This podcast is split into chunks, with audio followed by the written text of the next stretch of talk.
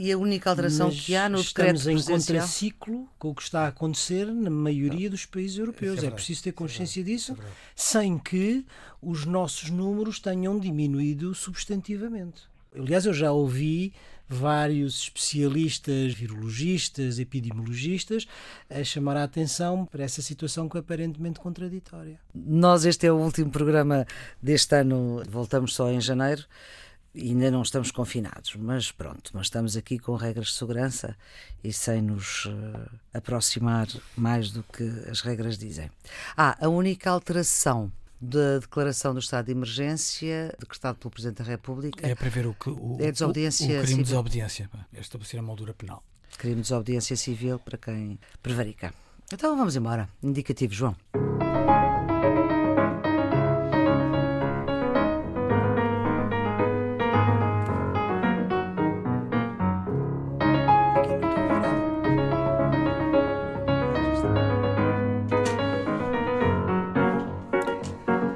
Edição número 29 do Geometria Variável, com Nuno Severino Teixeira e Carlos Coelho, a produção de Ana Fernandes, cuidados de emissão de João Carrasco. Esta vai ser mais uma edição especial do Geometria Variável, é a última deste ano pandémico. Aquilo que fica deste 2020 para lá do vírus, vamos fazer uma espécie de balanço. Carlos e Nuno, viva, estão bem? Olá, Olá, viva. tudo bem? Temos dois temas para esta semana que são absolutamente incontornáveis. A palavra é também ela incontornável. O caso TAP, que Bruxelas ainda não disse a palavra final sobre o plano de reestruturação da empresa aérea portuguesa, mas há matéria para avaliar a atuação do ministro Pedro Nuno Santos, que se desdobrou em entrevistas consecutivas, inclusive até aqui na Antena 1 em parceria com o Jornal de Negócios, das palavras do primeiro-ministro e do papel do Parlamento nesta questão. Não sou um conhecedor do transporte aéreo, Mas há aqui uma questão política evidente. Sim, eu vi outro dia também com muita atenção a entrevista do Dr. Miguel Frasquilho, que me pareceu muito, muito importante. E eu acho que neste dossiê da TAP há aqui duas dimensões eh, a considerar. Há uma dimensão interna e há uma dimensão externa, ou se quiser, uma dimensão europeia. E nós temos estado entretidos com a dimensão interna, creio eu, sem darmos a devida importância a que a dimensão externa é neste momento crucial. Nós gostamos em Portugal muito da politiquice eh, interna e, portanto, damos muita atenção se o Ministro disse que ia ao Parlamento ou se não ia ao Parlamento, que o Primeiro-Ministro desautoriza ou não desautoriza o Ministro. Neste momento, não é disso que depende o futuro da TAP. E era bom talvez que nós nos, nos apercebêssemos desse facto, digamos assim. Neste momento, não quer dizer que não haja aqui uma dimensão interna, com certeza que há uma dimensão interna, tem a ver com o próprio plano, tem a ver com o volume do investimento que é preciso fazer para viabilizar a TAP, tem a ver com uma coisa que eu acho que se tem falado pouco, que é quem vai ser a liderança deste processo, também ainda não sabemos. Eu lembro-me que no início foi dito que haveria um concurso público internacional. Quem vai liderar o processo não é, não é indiferente. E depois, se os envolvidos, em particular os sindicatos, vão estar de acordo, não vão estar de acordo, vão colaborar. Portanto, há aqui também uma dimensão interna. Mas neste momento, aquilo que me parece mais urgente e mais importante é a dimensão europeia. Porquê? Porque a Comissão Europeia acordou que era possível a ajuda à TAP, mas acordou-a em determinadas condições. Fora E do esse- caso Covid, porque a TAP já era uma empresa problemática já era uma- antes. Está fora da- da- das ajudas Covid, Covid, que, isso- ao abrigo das quais as outras companhias foram ajudadas. Este aqui é um caso diferente e colocou um conjunto de condições. Ora, esse conjunto de condições vai ter que ser apreciado pela Comissão, em particular pela Direção-Geral da Concorrência, não é verdade? E é esse veredito da Direção-Geral da Concorrência que vai ditar o futuro da TAP, ou seja, se ela é viável, se não é viável, se vai ser competitiva ou se não vai ser competitiva, se respeita as leis da concorrência europeias e isso é a parte que me parece, a mim, eh, crucial. E é possível Porque- antecipar se vai ser um sim ou não? Eh, Não sei, mas é aqui. O que há Carlos aqui que não, em cima cabeça. da mesa é uma negociação que vai ser muito dura com Bruxelas. Porque dessas condições que forem impostas vai depender, por exemplo, se Lisboa continua ou não continua a ser um hub para a companhia de aviação fazer, digamos, a ligação entre a Europa, a América Latina e a África, por exemplo. Ou quais são as rotas que, sendo lucrativas, vão viabilizar do ponto de vista económico a TAP. Será que essas rotas vão continuar? Portanto, há aqui um elemento muito, muito, importante que tem a ver com a negociação e que era importante que houvesse algum consenso político em Portugal sobre esse plano para que houvesse força negocial em Bruxelas, porque é aí que neste momento se joga o mais importante do futuro da TAP. Não resiste, não esse consenso passaria por passar o plano pelo Parlamento? Eh, não, isso já foi dito. O Primeiro-Ministro já disse não, não. que não é pelo Parlamento, é responsabilidade do Governo. Eu também acho que naturalmente são responsabilidades do Governo, porque se fosse agora o Parlamento, abriria aqui com certeza um, um precedente e então daqui para a frente, mesmo que o Governo não quisesse levar ao Parlamento, o próprio Parlamento poderia invocar aquele precedente para. E portanto, eu nessas coisas acho que deve haver distinção clara entre são as competências do Executivo e do Legislativo. Eu acho que há muitas perguntas que estão em cima da mesa e que não são evidentes. Há algumas que têm mais a ver com a política interna e outras que têm a ver com a questão do fundo da TAP. A questão de política interna é a questão de saber se o Primeiro-Ministro desautorizou ou não o Ministro Pedro Nuno Santos. Qual é a sua avaliação? Eu não gostei de ver o Ministro Pedro Nuno Santos a anunciar publicamente que discordava do Primeiro-Ministro e do Conselho de Ministros. Acho que não é o tipo de solidariedade e lealdade que nós estamos à espera dos membros do Executivo. Só que nós estamos à espera, é que os membros do Executivo estão obrigados. Essas dúvidas. É essa solidariedade. Essas dúvidas são, são menos importantes. O que eu acho mais importante é a questão de fundo, é saber se a reversão da nacionalização foi ou não uma boa decisão. E neste momento isso começa a ficar muito na dúvida, porque as ajudas europeias à TAP não foram iguais àquelas que as outras companhias aéreas tiveram, sobretudo porque a TAP é hoje uma companhia, sobretudo, de capitais públicos. E, portanto, não se trata de financiar por causa do Covid empresas do setor privado, trata-se de transferir recursos para uma empresa que está no setor público e que obriga uh, formas de compensar os concorrentes e é isso que vai ser uh, discutido com a Comissão Europeia no âmbito das autoridades de concorrência. Porquê é que acha que não se pode antecipar uma resposta da Comissão oh, Europeia? Oh, Flor, não podemos antecipar, eu acho, como não disse bem, que isto vai ser um processo negocial e, portanto... Pode ser um não? Pode ser um não, mas provavelmente vai ser um sim com condições. A questão está a saber quais são essas condições e se essas condições são condições que viabilizam um ressurgimento da TAP ou se atrofiam qualquer hipótese de desenvolvimento da TAP. Agora, aquilo que me assusta, e eu acho que é aquilo que assusta muitos portugueses, é que ouvem falar necessidades de injeção de capital nos próximos anos na TAP no valor de 6,5 mil milhões de euros. Olha, isto estamos a falar em metade dos fundos europeus que Portugal vai receber no quadro do Fundo de Recuperação. É, é, é, deste valor que nós estamos a falar. É deste valor. E, portanto, a questão que se coloca, que é legítima, é de saber se, ainda que a TAP tenha um valor estratégico que seja muito importante, se justifica que metade das ajudas de Portugal, Portugal vai receber no Fundo de Recuperação, sejam para, para enterrar na TAP. Porque é a consequência deste processo com a reversão da nacionalização. Portanto, eu acho que estas dúvidas estão em cima da mesa e não estão esclarecidas. E é isso que eu acho que põe muita gente indisposta. A sensação de que nós estamos a gastar dinheiro mal. O melhor seria fechar e abrir uma outra ao lado? Já aconteceu em outras circunstâncias. A Brussels substituiu a, a Sabena, a Suíça substituiu a Swissair. Mas isso remete-nos ao princípio da nossa conversa Mas aqui já há, sobre muitos, há, largos há, meses. Há, há largos meses que é o tal debate nacional que eu na altura disse que não existia sobre se vale a pena, se é, se é estratégico, se é de interesse nacional ter, ter uma, uma, companhia, companhia de bandeira. De bandeira. E, e, esse debate não se fez não verdadeiramente se fez. na sociedade portuguesa. Agora, eu acho que teoricamente três possibilidades são possíveis. Ou seja, é um não, é um sim ou um sim, mas. E é por isso que a negociação é tão importante. E o mais provável é o sim, mas. Claro. É difícil haver ambiente político que aceite um fim da TAP e uma constituição de uma TAP ao lado. Não há dados que permitam dar uma resposta ou sequer antecipar. Eh, Isso, porque, como o Nuno disse é, bem, e disse, é, é. e disse isto há meses, nunca houve este debate de fundo. Você perguntará à Flor o que é que o Primeiro-Ministro pensa disto, o que é que o Rui Rio uh, e o PST não pensam sabemos. disto, o que é que. Ninguém o... lhes perguntou também. Pois, é, a questão é essa, ninguém sabe. E vamos ao caso CEF, com o ministro Eduardo Cabrita, depois de uma intempestiva conferência de imprensa, de uma presença serena na Comissão Parlamentar e de uma entrevista ao público e à Rádio Renascença, em que finalmente vem reconhecer aquilo que começou por dizer a líder parlamentar do Partido Socialista, Ana Catarina Mendes, que a admissão da diretora do CEF foi tardia e que, afinal, o seu Ministério, o Ministério da Administração Interna, não fez tudo bem sobre o caso do cidadão ucraniano morto nas instalações do CEF no aeroporto de Lisboa. O que é que fica deste caso? Para mim fica a ideia de que temos que dar sempre muita atenção àquilo que diz o Presidente da República. Porque houve uma coisa que o Presidente da República disse, que eu não valorizei com tanto cuidado quanto deveria. Quando ele diz que a reação a dar ao CEF é uma se aquilo foi um acidente isolado e será outra eh, se aquilo corresponder a uma prática continuada. E eu achei, sinceramente, que era um comentário geral uh, do professor Marcelo Rebelo de Sousa. E à face daquilo que tem vindo agora na comunicação social... Afinal, não. Afinal, não.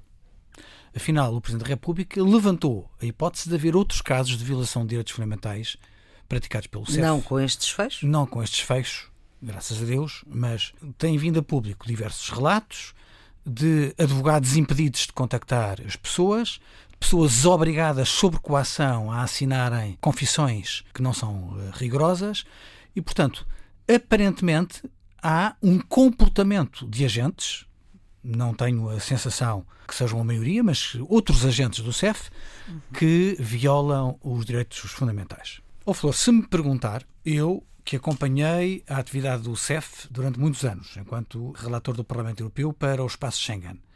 E tenho uma boa opinião do CEF enquanto polícia de fronteira. Eu diria que acho importante que uma polícia de fronteira continue a existir em Portugal. Se tiver que responder à pergunta vamos acabar com o CEF, eu diria não. Agora, vamos extirpar do CEF todas as circunstâncias, condições, processos e agentes que ajudam a dar uma má imagem do CEF neste momento. Portanto, a ideia é limpar o CEF e não acabar com o CEF. Ora, o problema é que o escândalo público está de tal forma e a gestão política dele foi feita de uma maneira que durante nove meses eh, existiu por baixo do tapete, que neste momento está toda a gente a dizer acabe-se com o CEF. E eu não sei se neste momento a decisão política não está já tomada nesse sentido. Porque aquilo que nós vemos é de que há um reforço das competências policiais de investigação de outras forças que vão ficar com aquilo que eram competências do Serviço de Estrangeiros e Fronteiras e o CEF ficará remetido a uma Direção-Geral do Ministério da Administração Interna para o trabalho administrativo relacionado com, com os vistos, passaportes, etc. Portanto, eu não, não tenho a certeza de que esta seja a melhor solução no quadro das polícias, o Nuno dirá até porque foi Ministro da Tutela. Tenho muitas dúvidas que esta seja a melhor solução, mas não sei se politicamente hoje já não há espaço para outra decisão senão aquela que aparentemente o Governo está, está a tomar. De qualquer forma, há uma declaração de Rui Rio, do Presidente do PSD, que me parece avisada, quando ele diz que não é contra a remodelação do CEF, mas é contra uma remodelação do CEF que sirva para esconder, para escamotear o crime do assassinato. E, portanto, esta ideia de que não se pode confundir a reforma de uma polícia do Estado com qualquer mecanismo para encobrir eh, ou branquear atos criminosos que foram praticados no âmbito do exercício de funções policiais, parece-me uma declaração que eu eh, não tenho nenhuma relutância em subscrever. Bem, é...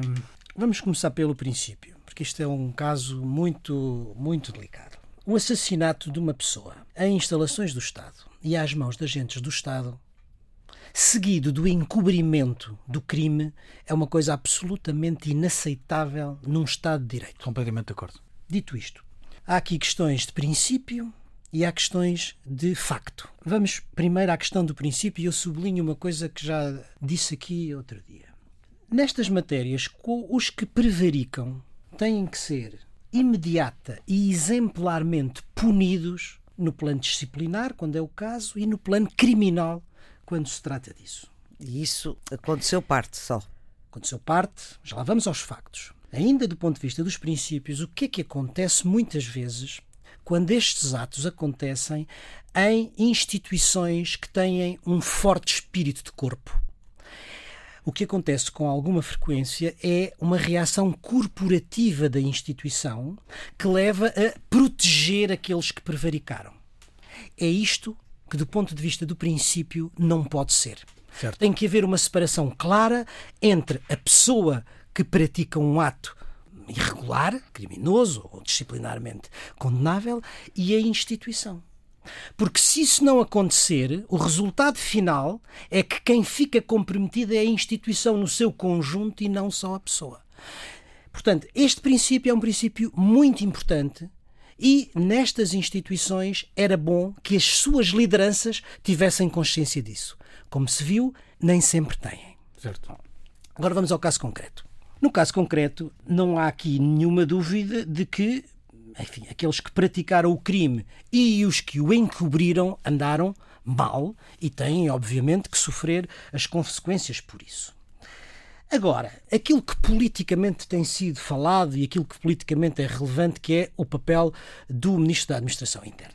Eu acho que há parte das coisas que o Ministro da Administração Interna fez bem e há uma parte em que não fez bem. O que é que fez bem? Fez bem em levantar imediatamente os processos disciplinares que levaram à demissão dos responsáveis do CEF no aeroporto.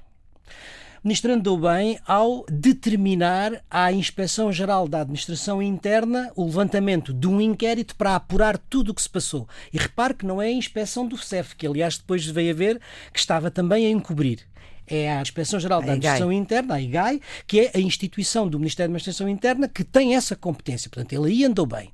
E andou bem, como seria normal, quando vem o processo, retira as consequências disciplinares e, como havia matéria criminal, envia ao Ministério Público. Portanto, desse ponto de vista, o Ministro esteve bem.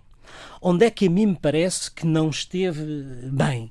Não esteve bem porque deu a sensação, eu não sei, enfim, não tenho toda a informação, não sei como é que as coisas se passaram, mas dá a ideia que não teve o controle político do processo, ou seja, que andou a responder, a reagir à evolução dos acontecimentos e não a antecipá-los.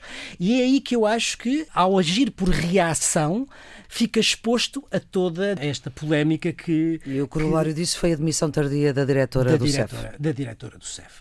Agora, para responder à questão do futuro, que é a questão do CEF, da reestruturação ou da reforma do CEF, é evidente que se pode sempre fazer uma reforma cirúrgica do CEF para responder a isto ou aquilo. Não é a primeira vez na história recente de Portugal que isso acontece. Não sei se se lembram, mas nos anos 90 havia um problema grave de corrupção na Brigada Fiscal. A Brigada Fiscal é extinta e integrada na GNR. Também para responder a um problema que se levantou naquela altura. Portanto, cirurgicamente, estas reformas podem fazer-se. Isso não resolve os problemas do sistema de segurança interna. Eu aí tenho alguma. Não só tenho experiência, porque tive responsabilidade, por dever de ofício, mas também porque estudei o assunto porque faz agora 10, 12 anos, o então Ministro da Administração Interna, que se chamava António Costa, encomendou uma instituição que eu dirigia um estudo sobre a reforma do sistema de segurança interna que eu coordenei até um, certo período e, portanto, estudei também um bocadinho isto. Portanto, vamos distinguir o que é uma reforma cirúrgica para resolver um problema de uma reforma geral do sistema de segurança interna que é muito necessária, mas é muito complexa e muito difícil. Vou dar dois ou três exemplos para que percebamos a grande complexidade do problema. A divisão das competências entre as forças de segurança deve ser territorial ou deve ser funcional? Nós, neste momento, temos uma PSP e uma GNR que têm as mesmas funções. Segurança, a ordem pública, investigação criminal. Ambas têm uma polícia mais musculada, um corpo de intervenção e o regimento operacional da GNR. Vamos continuar a ter a mesma divisão territorial com duplicação de funções? De antes, isso fazia sentido porque havia uma distinção muito clara entre as áreas rurais e as áreas urbanas. Qual é a diferença entre Olivais e São João da Talha? Numa está a PSP, na outra está a GNR. Outro exemplo: investigação criminal. Como é que vamos organizar a investigação criminal? Não sei se fazem ideia quantos órgãos de polícia criminal há em Portugal. Quantos há? Mais de 20 obviamente há, Depois há, há as polícias. Várias, como temos visto, não é? Não, não digo que haja asneira, mas põe um problema de coordenação. Claro. Ou seja, repare, obviamente que a Polícia Judiciária é a polícia criminal, não há sobre isso, mas a GNR tem, tem competências de, de investigação criminal. A PSP tem competências de investigação criminal. O CEF tem competências de investigação criminal em certos crimes, ajuda à imigração ilegal, tráfico de seres humanos, etc. A ASAI tem competências de investigação criminal. A Inspeção-Geral das Atividades Culturais, por causa dos direitos de propriedade intelectual, tem competências de investigação criminal. A Santa Casa da Misericórdia tinha, pelo menos, agora não sei, tinha competências de investigação criminal sobre o jogo, sobre a questão do jogo. A Polícia Marítima tem.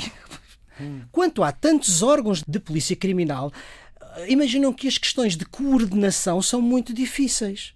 Existe uma lei que prevê a organização da investigação criminal, mas, mas é difícil, é complexo. Outro exemplo que ainda há pouco tempo surgiu: a questão da competência sobre o mar. Uhum. Portugal não tem uma guarda costeira. E como não tem uma guarda costeira, as competências sobre as questões do mar estão divididas. Se estiver no paredão da praia de Carcavelos, a competência é da Polícia de Segurança Pública. Mas se estiver na areia, a competência é da Polícia Marítima. Até às 12 milhas é a GNR. A partir das 12 milhas é a Marinha. Portanto, isto é só para terem uma noção da complexidade do sistema. O que é que eu quero dizer com isto?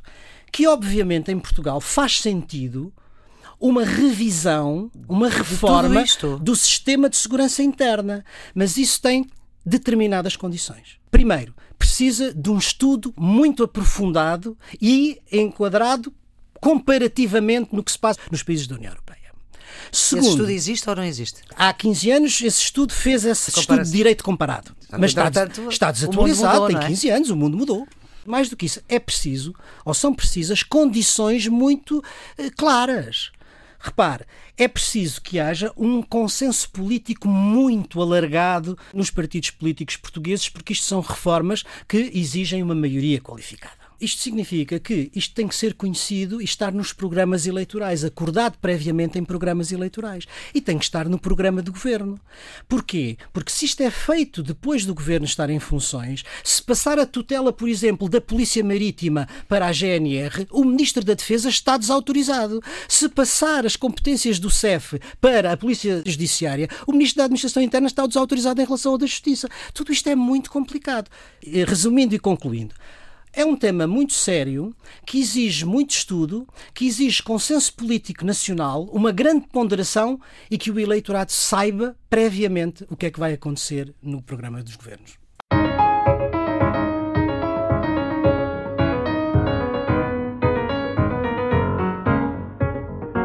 O que é que fica deste ano de 2020 que daqui a uns anos nos livros de história vai constar? Para a história, o que vai ficar para 2020 é a pandemia. É. Podemos dar as voltas que quisermos. É quase o que vai marcar o século XXI. É? Mas é? É, é indiscutivelmente a questão da pandemia e todo o impacto que a pandemia tem a, eh, a todos os níveis da sociedade.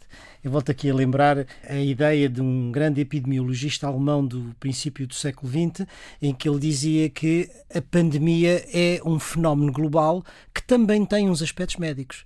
E é isso que nós vimos ao longo deste ano com esta pandemia. O impacto que tem do ponto de vista económico, hum. as questões que provoca do ponto de vista das alterações do comportamento social, o que significa do ponto de vista político, porque todos os estados de exceção obrigam justamente a isso, a uma exceção, com a implicação que isso tem nos direitos, liberdades e garantias dos cidadãos, sobretudo em democracia, e depois os problemas também de natureza cultural e psicológica, porque uma das dimensões da pandemia é justamente a da saúde pública, que ainda se tem falado pouco, mas que eu julgo que já é muito visível nas famílias, nas empresas e na sociedade em geral. Claramente a pandemia é aquilo que vai ficar na, na memória das pessoas. Vamos reconhecer que houve na história fenómenos que causaram mais mortes do que o Covid causou até agora. Nós estamos a falar de um pouco mais de que um milhão e meio de mortos. Houve pestes na história que foram dezenas de milhões. Portanto, sob o ponto de vista da mortandade,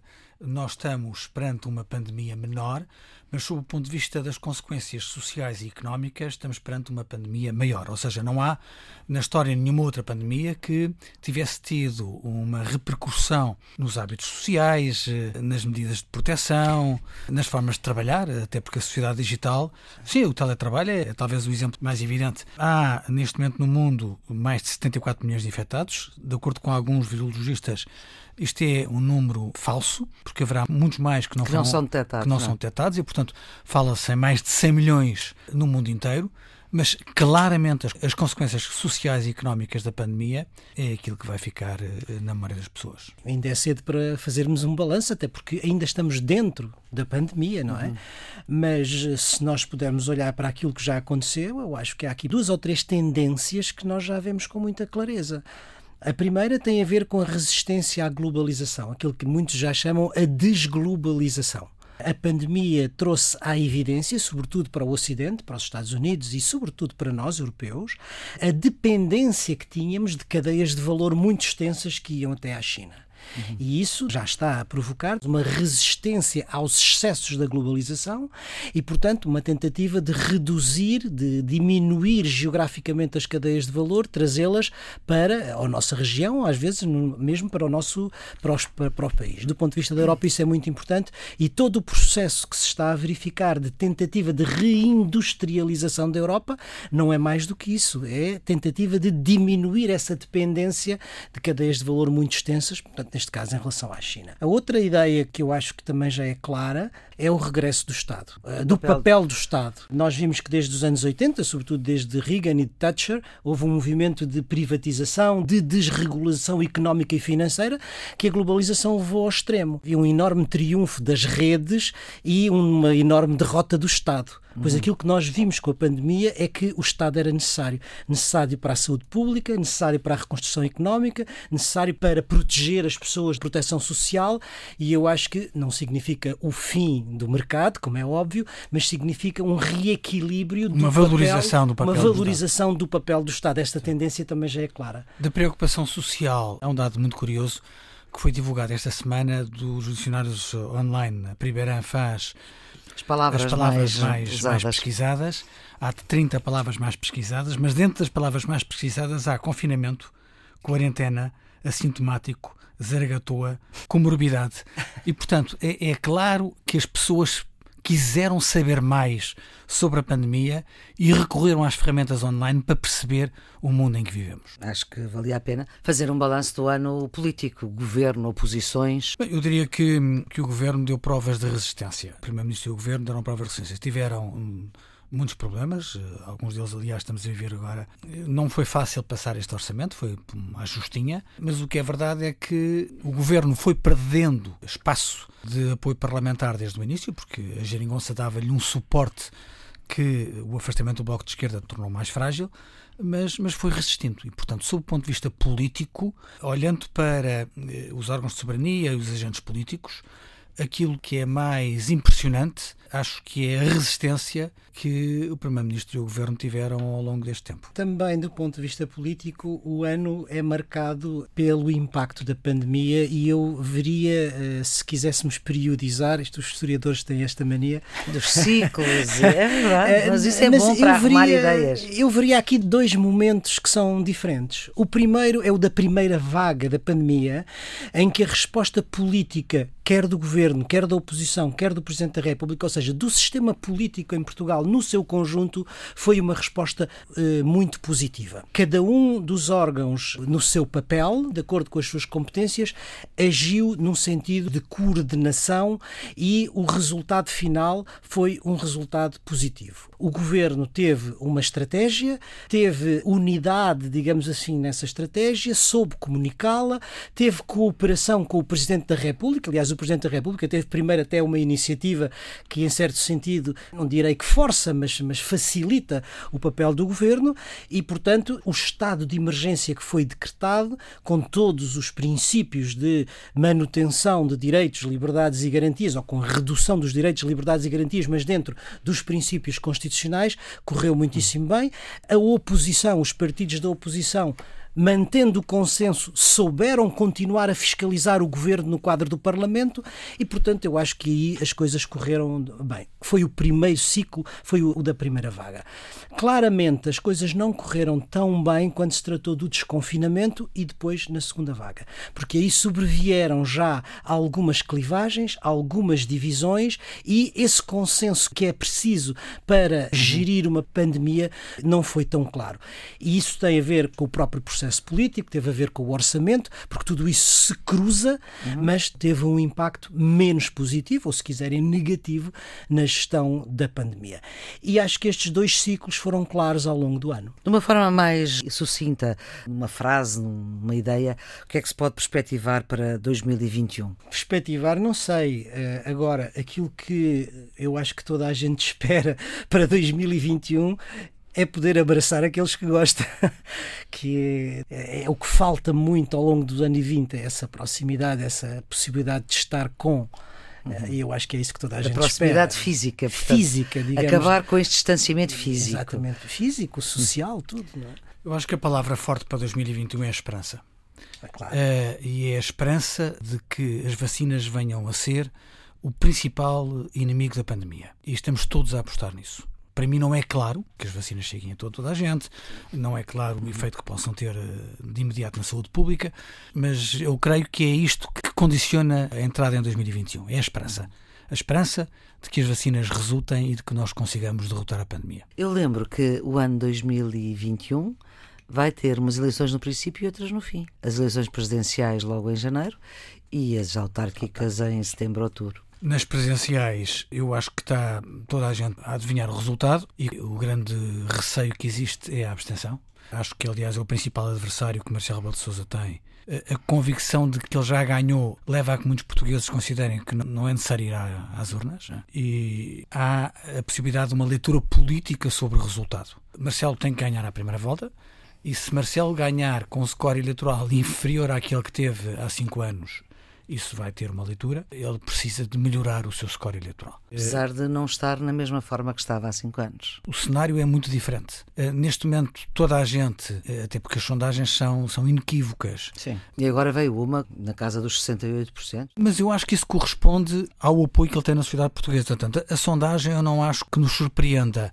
A questão é de saber se esses portugueses vão às urnas ou se se consideram que, como resultado já está, digamos que adquirido, não vale a pena esse sacrifício. Uhum. Não é? é saber como é que, num cenário de confinamentos, uhum. nós sublinhamos a necessidade da participação democrática e criamos as condições para que os portugueses eh, vão exercer o seu direito de fato. As autárquicas são diferentes. Eu sei que há sempre uma leitura nacional dos resultados. O somatório dos resultados vai permitir leituras nacionais, mas não nos deve esquecer que são eleições locais e, portanto, as leituras que se fizerem não podem esquecer a realidade local das eleições autárquicas.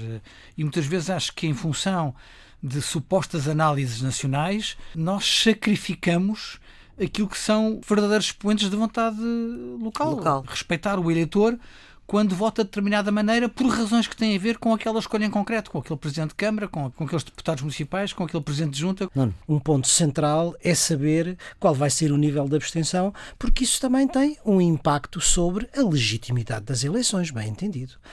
Agora, eh, dito isto, há duas realidades completamente diferentes. A primeira é a do candidato Marcelo Rebelo de Sousa, que é no fundo aquele que se candidata para ser Presidente da República e, do ponto de vista do significado político, não é indiferente qual é a percentagem com que ganha, porque isso vai definir o seu peso político e, em particular, a sua relação com o governo.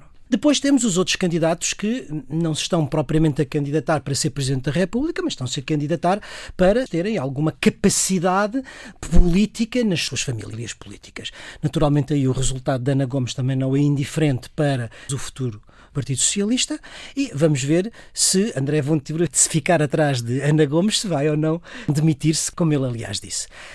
Em relação às, às autárquicas, obviamente que tem uma lógica própria. São relações de muita proximidade entre os eleitores e os autarcas e muitas vezes as leituras políticas nacionais que daí se retiram não são as mais corretas nem as mais pertinentes. Talvez tirando a Câmara do Porto e a Câmara de Lisboa. Sim. Enfim, que daí é mais fácil fazer uma leitura mais nacional. Bom, que balanço internacional é que hum, querem fazer? Eu acho que aquilo que ficou muito claro neste ano foi talvez aquilo mais saliente, independentemente das várias áreas regionais que têm as, as, suas dinâmicas próprias. Nós somos mais sensíveis à União Europeia, mas a América Latina tem outras áreas e a, e a Ásia-Pacífico outras. Mas aquilo que, do ponto de vista global, é mais significativo e tem, aliás, impacto sobre todas as outras áreas e sobre nós, europeus em particular, é a rivalidade crescente entre a China e os Estados Unidos já vinha de trás, mas que se agrava durante este período de uma forma extraordinária. Primeiro com a guerra comercial das tarifas, depois com a guerra tecnológica do 5G e finalmente com a questão da pandemia, que se torna não só uma rivalidade económica e tecnológica, mas uma rivalidade política, clara. O nacionalismo da vacina traz à evidência duas formas diferentes de gerir a pandemia que correspondem a dois modelos políticos opostos, a democracia e o autoritarismo, apesar de uma democracia de lives populistas com a administração, como na administração Trump, e duas hegemonias internacionais diferentes diferentes. Do ponto de vista internacional, nos resta saber, nos falta saber, é se o regresso de uma administração democrata, ou seja, a administração Biden, vai ou não reverter a tendência que se estava a desenhar de declínio dos Estados Unidos em termos internacionais e da afirmação da China. Eu tenho esperança, mas enfim, é a minha posição pessoal, eu tenho esperança que uma administração Biden reverta essa posição uhum. e traga uma vez mais o objetivo de liderança americana e a defesa de uma ordem internacional liberal e democrática que poderia estar em causa com a afirmação da China como potência global dominante. Eu acho que, de facto, a pandemia é aquilo que, que marca também a realidade internacional, mas é também a alteração dos Estados Unidos. Tem consequências em todo, em todo o planeta e vai ser eh, muito interessante seguir, sob o ponto de vista do realinhamento dos Estados Unidos, com alguns compromissos internacionais. Uhum. Estou a falar não apenas da relação com a Europa, mas também da. O impacto, por exemplo, no Brasil. Aí por outras razões. Uhum. Eh, porque, objetivamente, Bolsonaro perde o padrinho político que era, que era Trump, embora Trump tivesse sempre desconsiderado Bolsonaro, mas Bolsonaro mostrou-se de uma obediência ao chefe que é uma coisa, aliás, um bocadinho repugnante. Mas o, o realinhamento da América com alguns compromissos, designadamente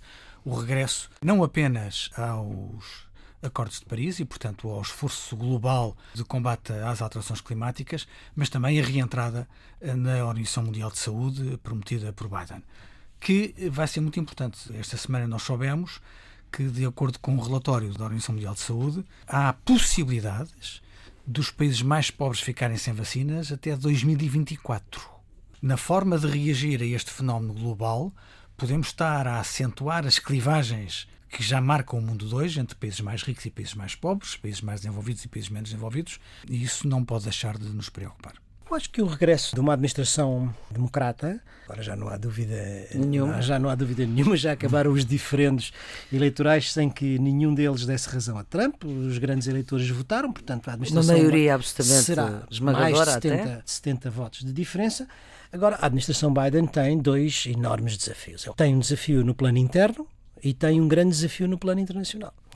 No plano interno, eh, para além dos desafios imediatos, que é justamente a luta contra a pandemia, que está descontrolada, enfim, nos Estados Unidos, e a recuperação económica, que são óbvios e imediatos, há um desafio que eu acho que é enorme e que não sei se Joe Biden vai conseguir resolvê-lo. É que Joe Biden herda um país completamente dividido.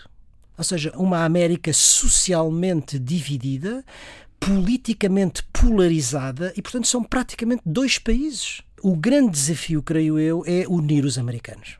É muito difícil, Joe Biden tem uma política, digamos, bipartisan, de entendimento entre os dois partidos, o que é possível do ponto de vista das elites políticas, mas muito mais difícil é a sociedade americana. E há uma parte dessa sociedade que está muito enervada, muito irritada. É? Exatamente, é? e que entende e que acha que a eleição foi, foi roubada, foi, foi expoliada, porque obviamente as duas coisas são separadas, mas não são separáveis. Ou seja, um país dividido internamente é um país mais fraco do ponto de vista internacional. E este é o segundo grande desafio, que é o regresso regresso à ideia dos Estados Unidos como potência global, à ideia da hegemonia global. Não sabemos ainda o que é que vai acontecer do ponto de vista do comércio internacional, mas é normal que os grandes acordos de livre comércio venham a ser postos em cima da mesa. O multilateralismo, isso ele já afirmou, e os sinais que deu de regresso ao Acordo do Clima de Paris a própria nomeação de John Kerry é um sinal muito forte uhum. do ponto de vista político de apoio ao multilateralismo. Também já disse que em certas condições regressaria ao acordo nuclear com o Irão. E depois da ideia muito clara de que não vai continuar, como a administração de Trump, a flertar com os ditadores o anúncio da Cimeira das Democracias uh, é um sinal muito positivo.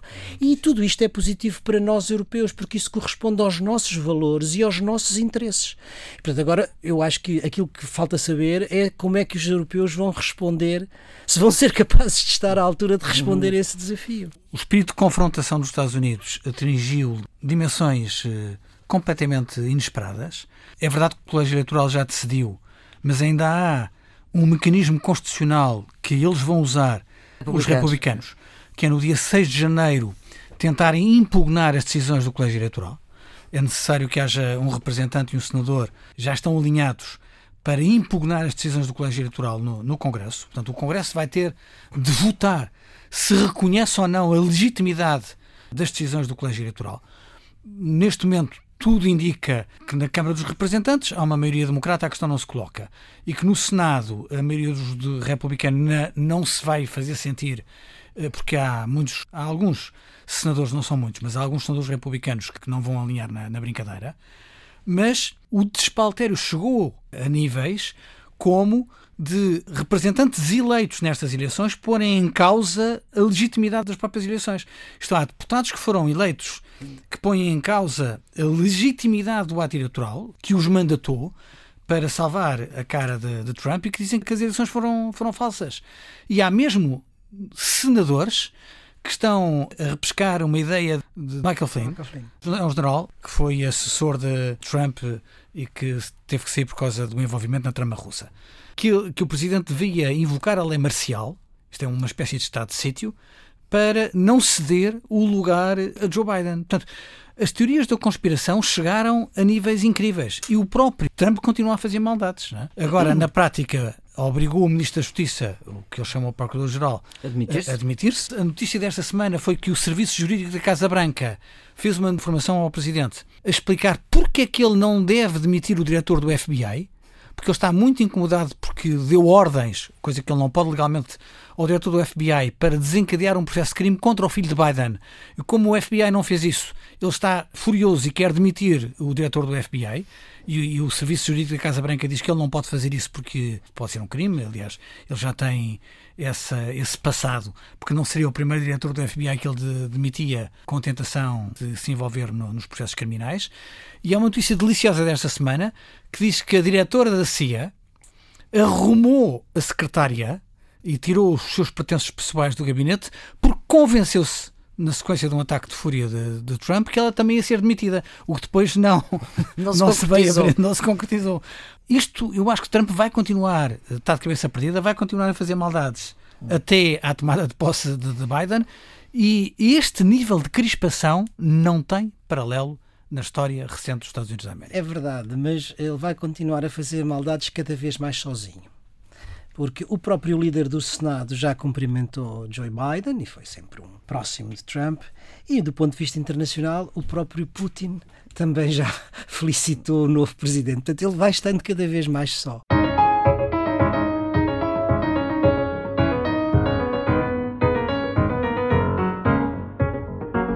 E vamos para os últimos redondos, bicudos e quadrados de 2020. O meu bicudo é para o homicídio de um polícia em Évora. Foi uma notícia que chocou o país. Mais a mais foi um colega de profissão, foi um guarda prisional que, que matou.